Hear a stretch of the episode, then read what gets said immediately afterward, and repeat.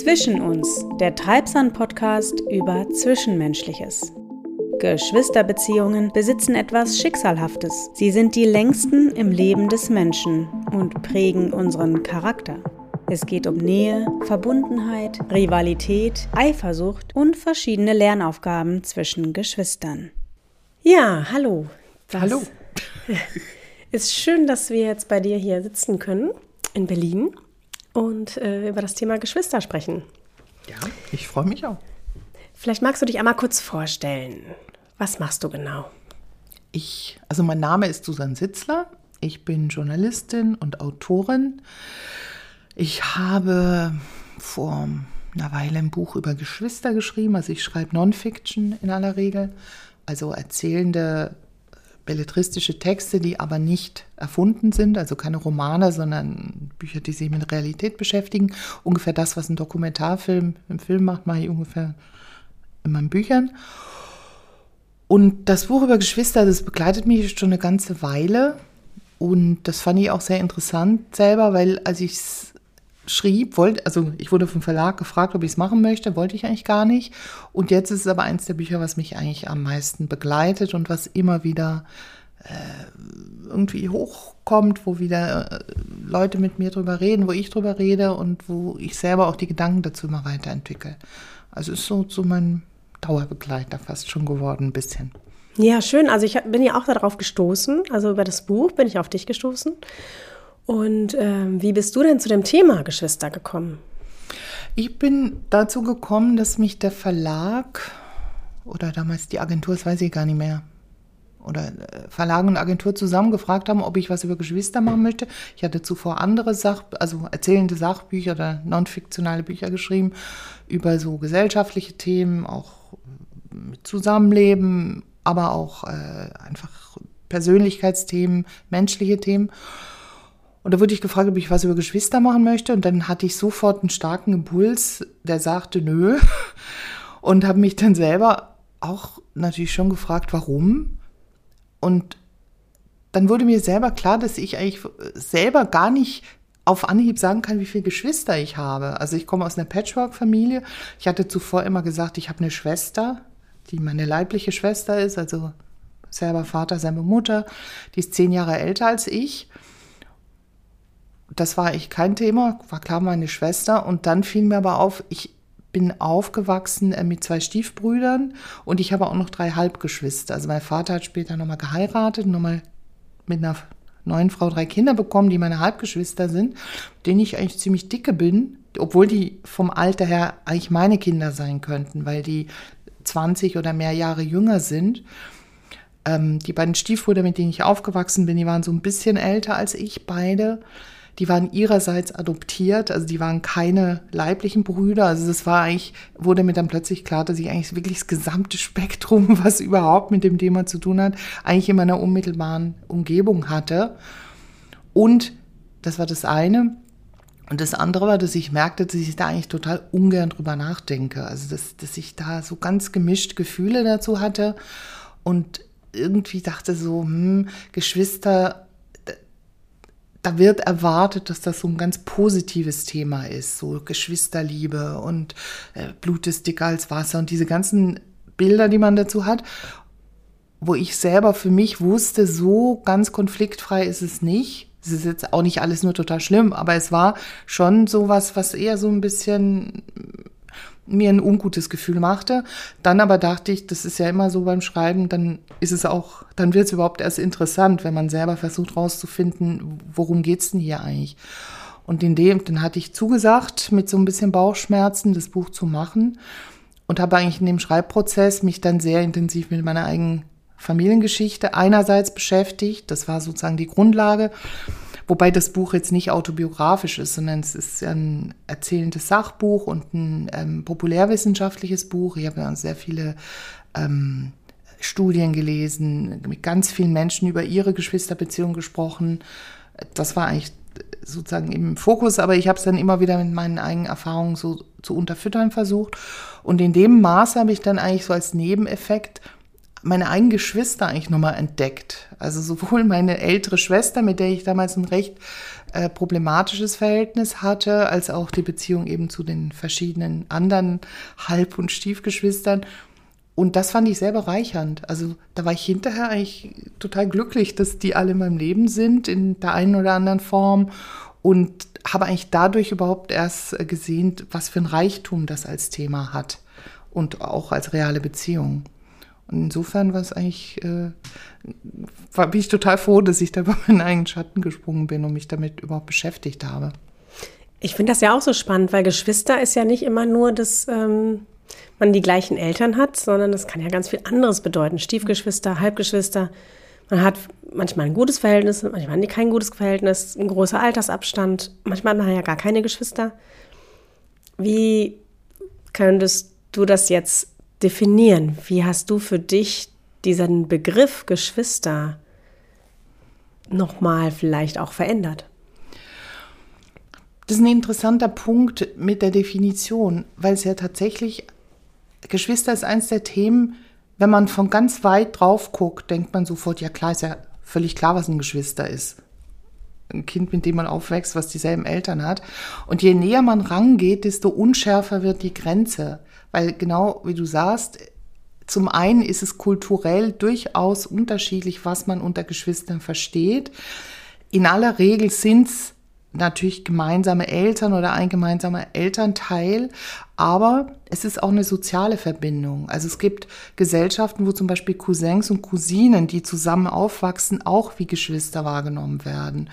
Es gibt Unterschiede, aber vom inneren Gefühl her, und das weiß man wiederum auch aus der Forschung, ist es ein soziales Konstrukt. Also wir haben nicht äh, so eine Art Gen, was uns erkennbar macht, ob der andere Mensch mit uns blutverwandt ist, was ja so eine der Definitionen des Geschwisters ist, sondern äh, wir lernen, dass ein Mensch ein Geschwister ist, bisschen salopp gesagt, indem es immer da ist.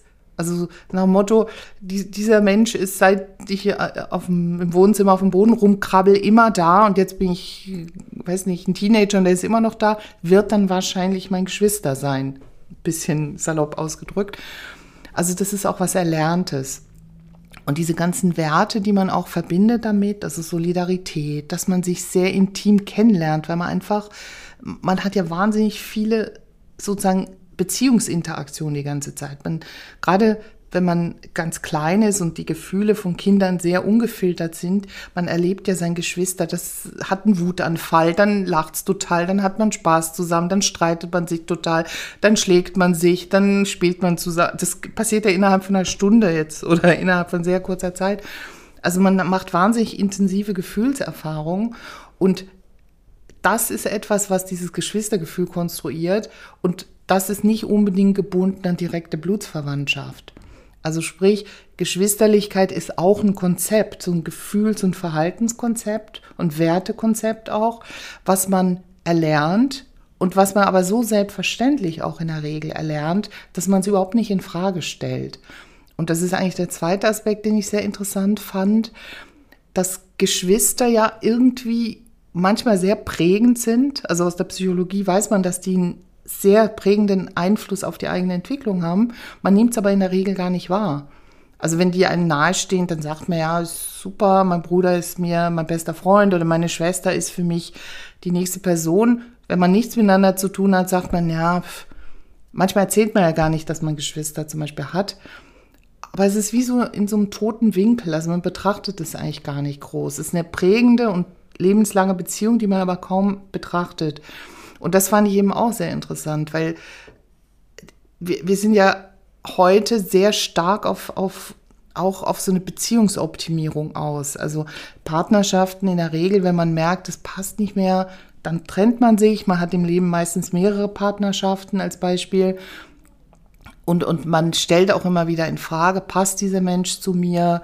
Ähm, hilft mir das in meiner Entwicklung? Ist das wirklich äh, irgendwie kompatibel? Beim Geschwister fragt man das nie.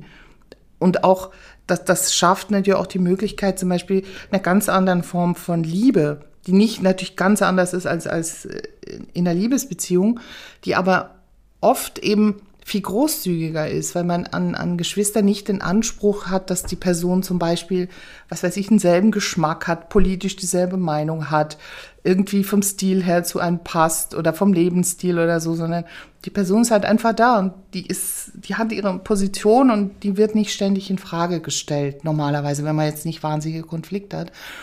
Und das ist ein Wahnsinnsreichtum auch, den man aber in, in der Regel überhaupt nicht wahrnimmt, so, wenn es einfach so mitläuft. Und das finde ich total interessant. Und dann fiel mir das so der dritte Punkt auf, dass ich von ganz vielen meiner Freundinnen und Freunde erstmal auf Anhieb überhaupt nicht wusste, ob die Geschwister haben. Mhm. Weil ich merkte, weiß nicht, Leute, mit die ich seit Jahren kenne, wo man es überhaupt nicht auf dem Schirm hat, dass die noch drei Brüder haben oder so. Und das finde ich eben auch interessant, dass das so ein Aspekt ist, den man eigentlich kaum drüber kommuniziert oder reflektiert so. Und das ist ja eigentlich äh, dann schon auch so ein Schatz, den man heben kann. Hast du denn auch geschaut, welche Unterschiede bei der Entwicklung die einzelne Person durchmacht, ähm, je nachdem, ob es viele Geschwister gibt oder wenig oder gar keine? Ja, ja, natürlich. Also der, es gibt ja die wissenschaftliche Richtung der Geschwisterforschung, die ist relativ neu, weil man eigentlich sehr lange in der Psychologie immer ähm, einfach die Beziehung zu den Eltern in den Vordergrund stellte, das auch immer so dieses Triadische, also Vater, Mutter, Kind betrachtet hat und eigentlich Geschwister in dem Sinne gar nicht unbedingt mit eingerechnet hat. Und dadurch gibt's hat es relativ spät, so in den 60er Jahren angefangen, dass man das überhaupt thematisiert hat. Und dann eben auch anfing zum Beispiel die Entwicklungs- also die Einflüsse der Entwicklung. Da ging es natürlich oft um Geschwisterfolge, also was äh, prägt ein ältestes Geschwister, was prägt ein mittleres Geschwister, so dieses klassische Sandwich-Kind-Theorie und diese ganzen Dinge. Das war am Anfang aus meiner Sicht auch so eine Art Hilfskonstrukt, weil auch da ist es wieder so, je näher man rangeht, desto undeutlicher wird es, weil zum Beispiel schon die Frage Einzelkind ist das ist ja eigentlich erst entschieden, wenn die Familienplanung abgeschlossen ist. Also wenn klar ist, die Mutter wird jetzt keine Kinder mehr bekommen, dann weiß man, okay, dann war es ein Einzelkind. In der Zeit, wenn jetzt aber sagen wir mal später ein Kind kommt, dann war dieses vermeintliche Einzelkind ist halt dann das ältere Geschwisterkind. Und dann fragt man sich, okay, an welchem Punkt setzt jetzt die Forschung an? Wann sagt man jetzt, welche Charakteristiken haben diesen Menschen geprägt? Also das wird immer ungenauer, je näher man hinguckt.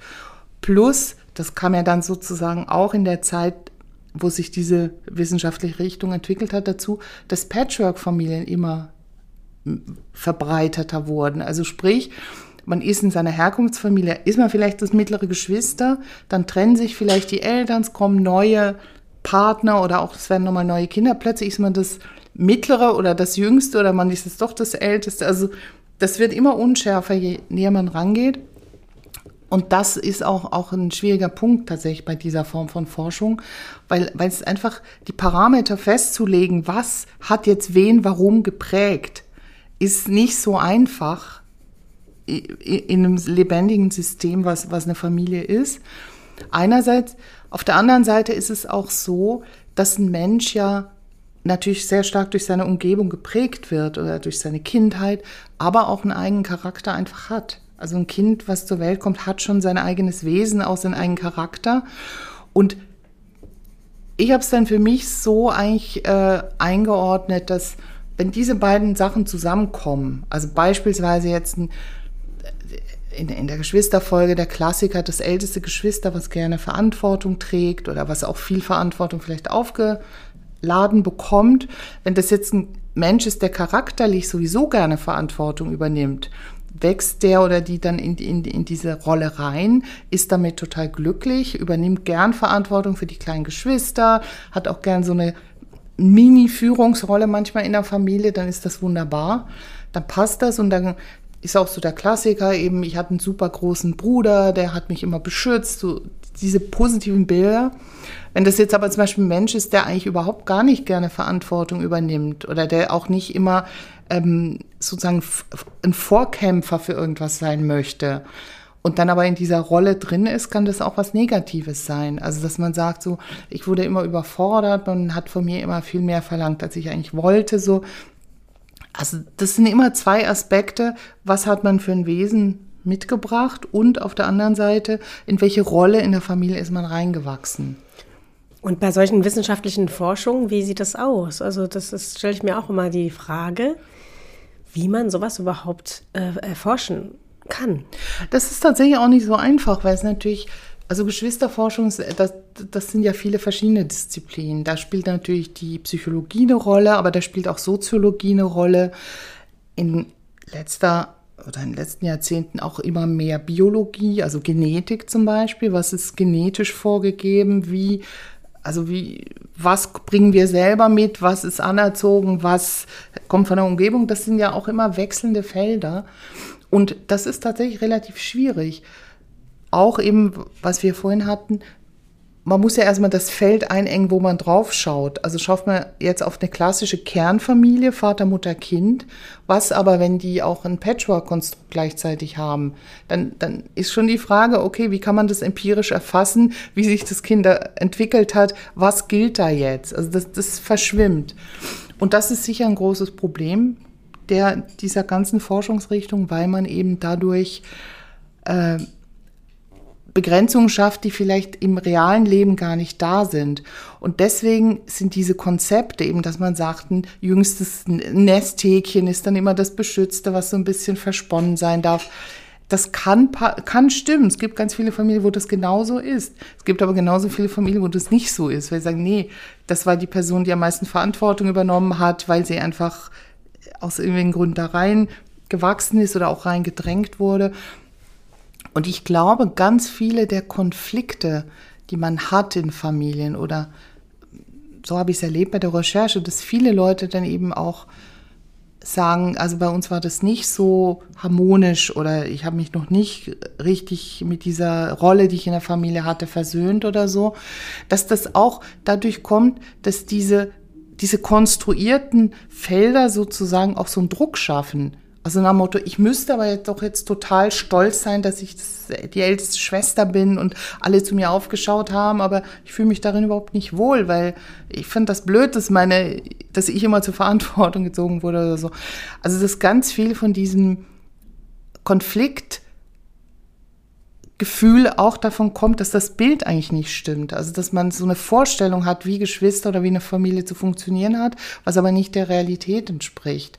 Und insofern die irgendwie muss natürlich die Wissenschaft festlegen, woran sie Dinge überprüft. Aber ich glaube, gerade wenn es wirklich um Entwicklung geht, also um, um etwas, was sich bewegt, was sich immer wieder neu definiert, ist das, ist das tatsächlich ziemlich schwierig, auch in der Geschwisterforschung. Und umfasst immer nur einen bestimmten Teil, eben dann empirisch oder durch Befragung oder bei kleinen Kindern durch Beobachtung.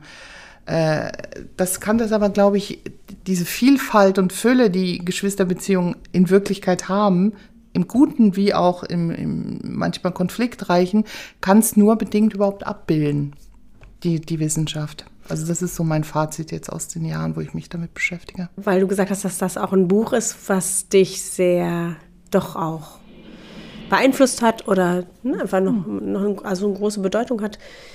Inwieweit ähm, hat sich denn da was auch verändert, sobald man auf dieses Thema Geschwister guckt, so den eigenen Geschwistern?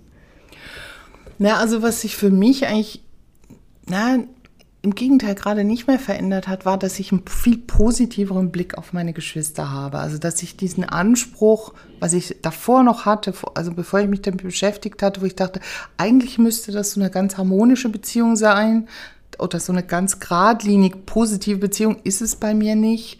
Also stimmt mit mir was nicht, so vereinfacht gesagt, oder äh, stimmt mit meiner Familie was nicht, so. Und davon bin ich weggekommen, weil ich jetzt denke, ganz egal, wie sich diese Beziehungen immer wieder verändern oder entwickeln, dass es sozusagen, das, so sind Geschwisterbeziehungen, die verändern sich und die haben sowohl das äh, Konfliktphasen wie auch harmonische Phasen können die haben, das ist völlig in Ordnung. Also dieser Rahmen, eben dieses Blut ist dicker als Wasser, ähm, das sind die Menschen, die einem am nächsten stehen, das ist einfach, das ist nicht so. Das ist ein, ein Klischee, das kann stimmen, muss aber nicht stimmen. Das entwertet nicht die eigene Beziehung zu seinen Geschwistern, die man hat. So. Und auf der wissenschaftlichen Ebene fällt mir, also ich muss dazu sagen, ich bin selber Journalistin, ich bin, ich forsche nicht, ich bin keine Wissenschaftlerin. Ich verfolge aber natürlich weiter das Thema und ich glaube, was, was mehr und mehr ähm, einfach ins Zentrum rückt, ist tatsächlich eben die viel vielfältigeren Familienformen, die es heute gibt. Also dieses Vater, Mutter, zwei bis drei Kinder, das ist ja mittlerweile fast eine Minderheit. Die meisten Leute haben Patchwork-Konstrukte oder in irgendeiner Form äh, auch wandelnde Beziehungen, also dass Beziehungen oder Eltern sich trennen oder eben die Kinder nicht gemeinsam erziehen. Das ist ja eigentlich heute fast eine Norm.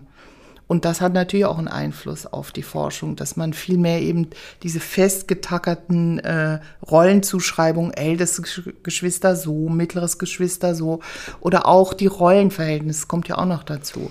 Das hat sich ja ganz jetzt ganz stark verändert. Früher war einfach so, ein Junge ist so, ein Mädchen ist so. Ich meine, heute, das ist ein anderes Feld nochmal, was sich auftut, aber das ist ja längst nicht mehr so festgeschrieben, diese, diese Klischee-Rollenverhalten, nicht nur in Bezug auf, ja, ob man das älteste oder mittlere oder kleine Geschwister ist, sondern auch in Bezug auf Geschlechterrollen, ob man jetzt in Anführungsstrichen eher äh, sich äh, das Mädchen oder der Junge oder irgendein anderer Weg dazwischen ist. Und da ändert sich gerade wahnsinnig viel, so wie auch in der Gesellschaft sicher sehr vieles auch, auch äh, diversifiziert sozusagen, auffächert.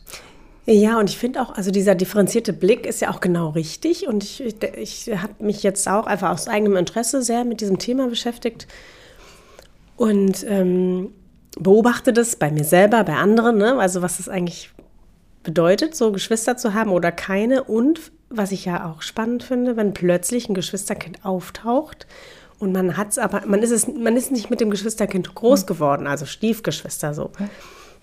Oder dass dann der Blick auf die Eltern nochmal ein anderer ist. Ne? Also da spielen ja vielleicht dann auch so Gefühle mit. Diese Beziehung, die man zu den Eltern hat oder zu, zu einer Person, die ja vorher gar nicht da war, die man gar nicht kannte und jetzt durch die Eltern plötzlich in das eigene ja. Leben kommt. Und das finde ich sehr spannend und da habe ich auch bei mir selber gemerkt, dass es auch so eine, ja fast so eine erarbeitete Offenheit ist auch. Mhm da sich so eine eigene, also die Definition von Familie sich bei mir persönlich komplett neu geformt hat. So. Ja. Und äh, ich weiß nicht, ob das auch bei dir Thema war, ja. also diese, ne, diese neue Konstellation und auch wie quasi neue Geschwister andere Beziehungen drumherum beeinflusst. Ja. Familie ist ja, das ist natürlich so und das ist auch ganz typisch, aber Familie ist ja ein System letztlich ist es nachrangig, ob das jetzt dieses klassisch Vater, Mutter, Kind, äh, blutsverwandt Bild ist oder ob es eben ein offeneres oder Patchwork-Konstrukt ist. Eine Familie ist immer ein System. Und jeder, das weiß man, jeder Punkt in dem System wenn der sich verändert, verändern sich auch die anderen Punkte. Also das ist wie so ein Mobile, was so immer zueinander neue Positionen findet. Das ist sozusagen Kernbestandteil von was Familie bedeutet. Und das betrifft natürlich ganz stark Geschwister. Man merkt das schon in so einem ganz kleinen Klischeebild, eben zum Beispiel diese Einschnitte, die man weiß, wenn die Kinder klein sind, das ältere Kind kommt zum Beispiel in die Kita, also ist nicht mehr ständig zu Hause. Ist oft für das verbleibende Kind schon eine totale Unruhe. Also das, das sieht man schon so ein klein, was das ausmacht. Eine kleine Bewegung von einem verändert auch das Befinden des anderen. Und je weiter man diesen Kreis fasst, eben neue Personen kommen dazu, andere Personen bewegen sich woanders hin, das setzt innerlich natürlich wahnsinnig viel in Bewegung. Weil man darf auch nicht vergessen, ähm, Geschwister, Beziehung hat immer auch etwas mit Rivalität zu tun. Das muss nicht im negativen Sinne sein, also im, dass das Kämpfe oder wirkliche Konkurrenz sind, aber es sind äh, Kinder, mehrere Kinder in der Familie, die rivalisieren natürlich um die Ressourcen in der Familie. Ganz praktisch, früher kennt man das aus den früheren Generationen ums Essen. Also ganz klar, es gibt eine begrenzte Menge von Essen. Ähm, wer kriegt wie viel? Das sieht man ja auch bei Kindern am Tisch. Das, das hat ja manchmal eine spielerische Komponente, auch wenn da kein Mangel herrscht. Aber es geht immer auch darum, wie viel kriege ich, wie viel kriegt der andere. Was bedeutet, also was sagt das über meine Stellung aus, wie viel ich bekomme, wann ich was bekomme? Also das wird ja immer ganz eng so austariert sozusagen. Wo ist meine Position?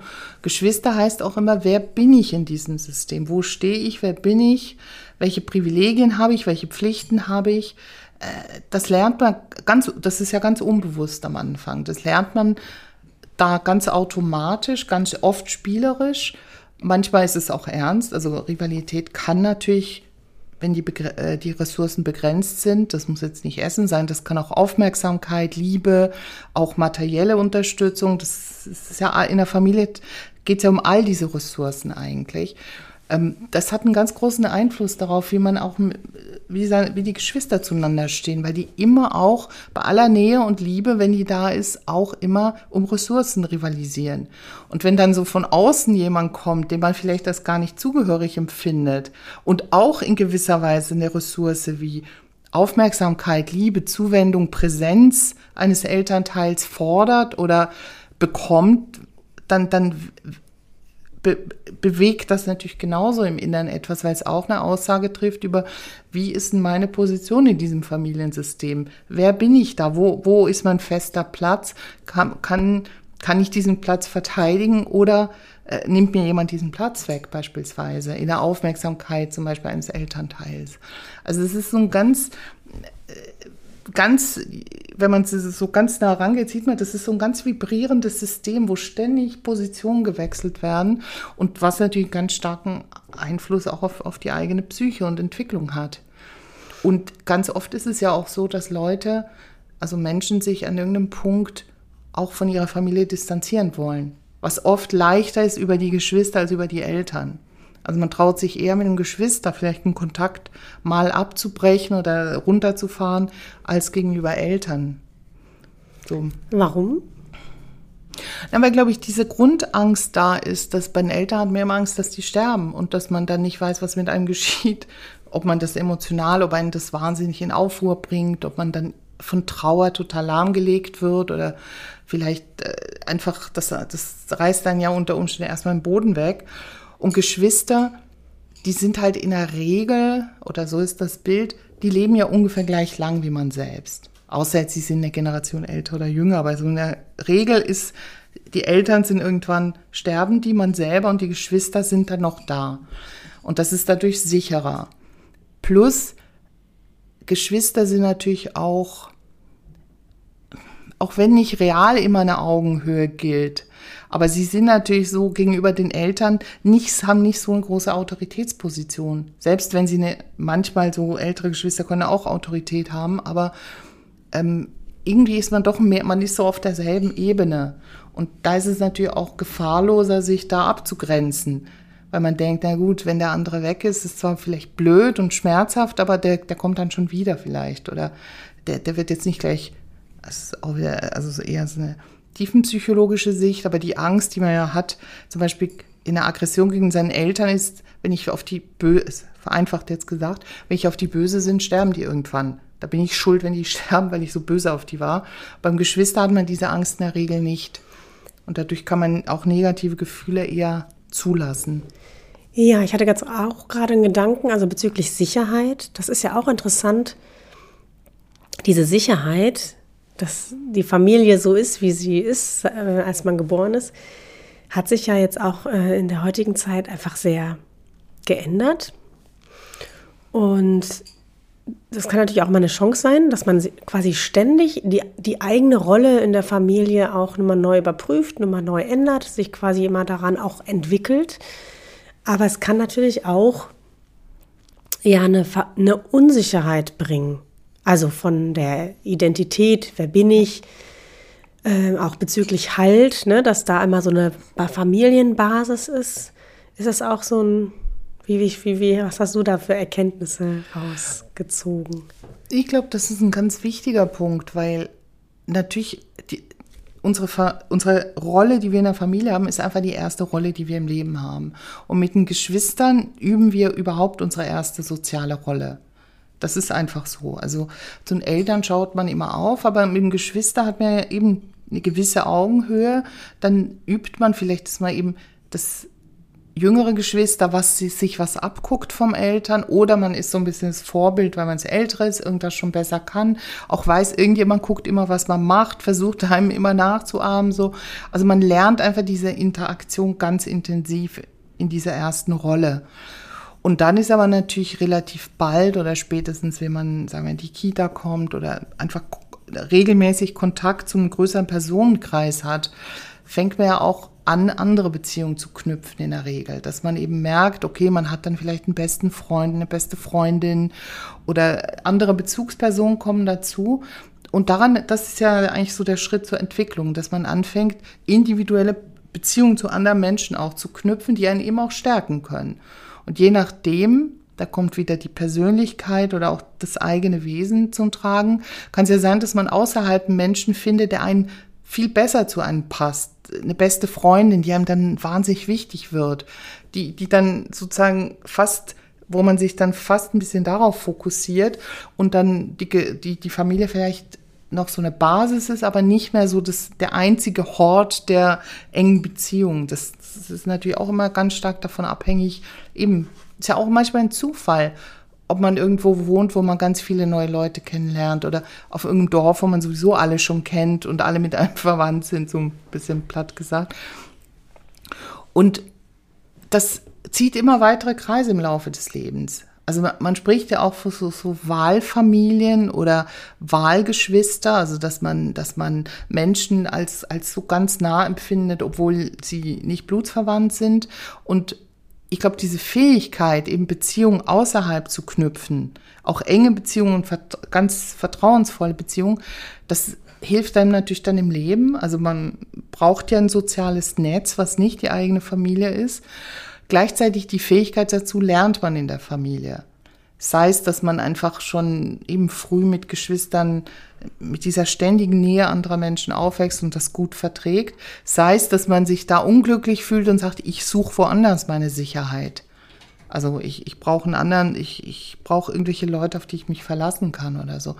Das ist immer eben auch sehr individuell davon geprägt, was man erlebt selber. Also ob man aus einer funktionierenden Familie kommt, ob man ein großes soziales Umfeld hat.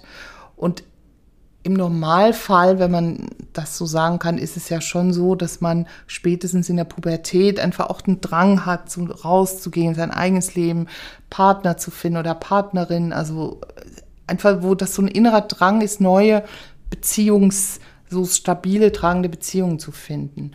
Und meistens gewinnt dann, gewinnen diese neuen Netze in größeren Stellen, werden die eigene Familie die ist dann noch da und ist vielleicht auch toll, aber es ist jetzt nicht mehr so, dass man ständig das Bedürfnis hat, mit seinen Geschwistern zusammen zu sein oder, oder immer im Schoß der Familie sozusagen zu bleiben. Und oft, also das weiß man auch aus der Forschung, dass diese Verbindung zu Geschwistern so eine, so eine U-förmige Linie eigentlich macht. Also es häufig so ist, dass wenn man dann selber durch den Beruf oder auch einfach durch die Ausbildung aus dem Haus geht, wegzieht vielleicht, dass man dann eher eine größere Distanz hat, sich vielleicht nur dann zu Familienfesten trifft.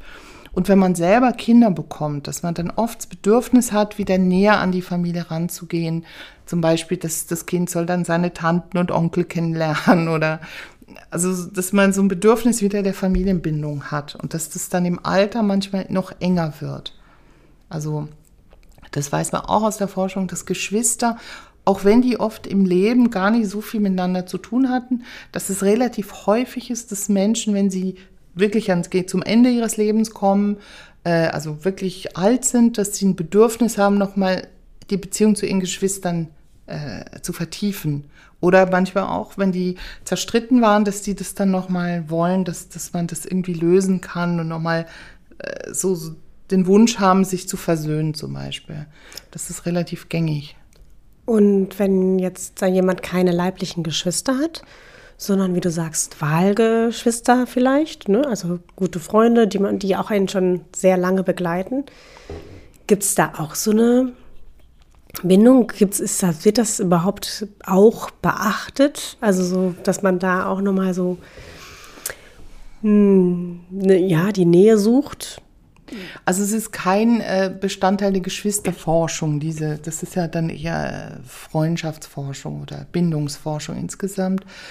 ich glaube, auf, aufgrund dessen, was ich weiß und höre und auch die Gespräche, die ich immer wieder führe oder auch wenn Leute mich irgendwie kontaktieren, so um aus, von ihren eigenen äh, Erfahrungen zu erzählen, dass es schon einen Unterschied gibt zwischen Menschen, die man als Geschwister empfindet, egal eben ob das jetzt äh, Patchwork-Geschwister oder leibliche Geschwister sind, und Menschen, die man eher als Freunde oder so Ersatzfamilie betrifft. Ich glaube schon, der Unterschied ist, dass auch wenn das sehr enge Freundschaften sind, dass dieser Faktor der Geschwisterlichkeit schon den Unterschied macht. Und ich meine, viele kennen das ja, ich glaube, das ist auch oft so ein Frauenthema, dass man zum Beispiel eine wahnsinnig enge Freundin hat, wo man wirklich sich überhaupt nicht vorstellt, die ist manchmal vielleicht wichtiger als ein Partner oder eine Partnerin und trotzdem kann es sein, dass das dann irgendwann zerbricht, dass man, dass dann einfach die Beziehung irgendwann durch ist und auch nicht mehr repariert werden kann und man sich dann auch das irgendwie loslässt und da auch nicht mehr zurückkehrt, weil man sich einfach weiterentwickelt hat. Und Geschwister oder Menschen, die man als Geschwister empfindet, haben da oft schon einen anderen Stellenwert, dass man eben diesen Anspruch, passt diese Person noch zu mir oder können wir, ist unser Leben noch irgendwie kompatibel, an Menschen, den man als Geschwister empfindet, eben nicht hat weil man eben denkt, ich möchte mir jetzt mit dem versöhnen und ob der eben, was weiß ich, jetzt die falsche Partei wählt oder blöde Musik hört oder äh, doofe Klamotten trägt oder so, ist mir völlig egal. Ich möchte sozusagen wieder diesen Kontakt auch zum, wenn man es jetzt ein bisschen pathetisch sagen will, ist es ja auch der Kontakt zu sich selbst in einer früheren Form. Man findet ja eigentlich auch wenn man schon vielleicht ganz alt ist und äh, ewig äh, keinen Kontakt hat, aber mit dem Geschwister, was einen kennt, seit man lebt, mehr oder weniger, findet man ja auch sich selber als Kind wieder. Und diese Funktion, das ist eine sehr wichtige Funktion von Geschwistern, diese, diese Zeugenschaft auch. Das sind Menschen, die halt Zeugen sind für die eigene Geschichte. Und das ist manchmal wichtiger, als ob man jetzt individuell noch gut zusammenpasst, so. Und das ist ein Unterschied. Und ich glaube, so selbstgewählte Wahlverwandtschaften, die können einen auch ein Leben lang begleiten. Aber da hat, da ist der, die Freiwilligkeit in Anführungsstrichen steht im Vordergrund. Und das gibt auch die Freiheit, das irgendwann zu beenden. Ein Geschwister ist ja nichts Freiwilliges. Das ist ein ganz wichtiger Punkt. Ein Geschwister kriegt man ja, salopp gesagt, aufgedrückt. Die Eltern sagen halt, ja, wir haben jetzt hier noch weitere Kinder und damit muss jetzt klarkommen. Man hat ja kein Mitspracherecht. Also es gibt ja, das ist eine Geschichte, die ich ganz oft in Varianten immer wieder gehört habe bei der Recherche. Die sagen, ja, ich habe mir dann auch einen großen Bruder gewünscht und da kam da irgendwie so ein Baby, was die ganze Zeit geschrien hatte und war gar nicht, was ich wollte als Kind. So, weil man halt diese Vorstellung eben äh, oder man wollte gar kein Geschwister haben oder man wollte eine Schwester und kriegt einen Bruder oder umgekehrt. Das ist ja also keine, man hat ja, diese Beziehung ist nicht freiwillig, die wird einem aufgedrückt. Und darin liegt ihre große Chance, weil man sich eben auch finden muss. Es liegt aber darin halt auch ein Zwang. Man ist in dieser Beziehung drin und selbst wenn man einen Kontakt abbricht, einen lebenslang abgebrochen hält, ist diese Person trotzdem weiterhin der Bruder oder die Schwester. Und das ist äh, eine, eine Kombination sozusagen, die es in anderen Beziehungen nicht gibt, auch nicht in selbstgewählten Beziehungen. Und in gewisser Weise sogar auch nicht in äh, Patchwork-Beziehungen. Das, das, das weiß die, die Forschung, dass ähm, auch wenn man ein enges Verhältnis hat als Patchwork-Geschwister, ist es oft so, dass wenn dann das vorbei ist, wenn man erwachsen ist, aus dem Haus ist, dass das nicht diese Bindungskraft hat, die eine leibliche Geschwisterschaft hat. Also, dass man dann, sagen wir mal, zum Ende des Lebens diese Person unbedingt sich vielleicht versöhnen möchte oder so oder die einfach näher wieder in seinem Leben haben möchte. Das ist tatsächlich ein Unterschied zwischen was man so gemeinhin leibliche Geschwister nennt oder dann Menschen, die eben später ins Leben gekommen sind als Patchwork-Geschwister. Ähm, wenn man jetzt keine Geschwister hat, ist das dann auch Teil der Geschwisterforschung? Weil das, da ist ja oft die große Frage, dass da was fehlt oder Einzelkind ist ein ganz interessanter Bestandteil der Geschwisterforschung, weil sich da das Bild sehr gewandelt hat. Ganz zu Beginn zielt eigentlich die Forschung bei Einzelkindern drauf, so ein bisschen in Anführungsstrichen den Schaden zu ermessen. Es war praktisch festgestellt, ja klar, natürlich ganz schrecklich, die haben ganz furchtbares Los. Wie schlimm ist es wirklich? Ein bisschen salopp gesagt. Davon ist man natürlich weggekommen. Das ist längst widerlegt. Man weiß, dass ein Mensch, der keine Geschwister hat, deswegen keinen grundsätzlichen Mangel hat weil die Fähigkeit zur Geschwisterlichkeit, also zu diesen engen sozialen Bindungen, auch zu so einer sozialen Intimität, die ist sowieso im Menschen vorhanden und der das Bedürfnis, wir sind alle soziale Wesen und das Bedürfnis, das auszuleben auch. Das heißt, man sucht sich dann halt andere Menschen, an die man sich enger bindet. Das können äh, Cousins oder Cousinen oder andere Kinder aus dem Umfeld sein. Das ist dann in der Kita oder in der Schule. Also das gleicht sich ganz schnell aus und man die die die Lernprozesse, die man sozusagen mit dem Geschwister hat, die die macht ein Kind, was ein Einzelkind ist, woanders mit anderen Kindern. Also das weiß man aus der Forschung, dass es da keine Mängel oder dass das jetzt nicht bedauernswerte Gestalten sind. Was ich tatsächlich interessant finde, weil das habe ich sehr, sehr oft jetzt in der Auseinandersetzung mit dem Buch, ähm, dass Leute sehr oft werde ich zum Beispiel interviewt eben von Personen, die sagen, ich war Einzelkind und habe das immer total schrecklich gefunden. Und ich habe das Gefühl, viel öfter ist das Thema für Einzelkinder ein großes Thema als für Geschwisterkinder. Also Geschwisterkinder eben, die sagen entweder, ich habe super Verhältnis oder hm, geht so, ist aber eigentlich nicht so prägend in meinem Leben. Einzelkinder denken immer, fehlt mir was, wäre ich glücklicher, wenn ich ein Geschwister hätte wurde mir was vorenthalten. Also das ist, hat eigentlich einen viel größeren Stellenwert. Ich glaube, das kommt durch diesen Mythos halt, durch diesen Familienmythos, den wir immer noch haben, dass man halt immer noch irgendwie denkt, die Familie ist so die Keimzelle des Glücks oder eben auch des Unglücks, dass man das sehr hoch bewertet, auch was man da an Prägungen mitbekommt, gegenüber dem, was man als eigenständiger Mensch dann wird.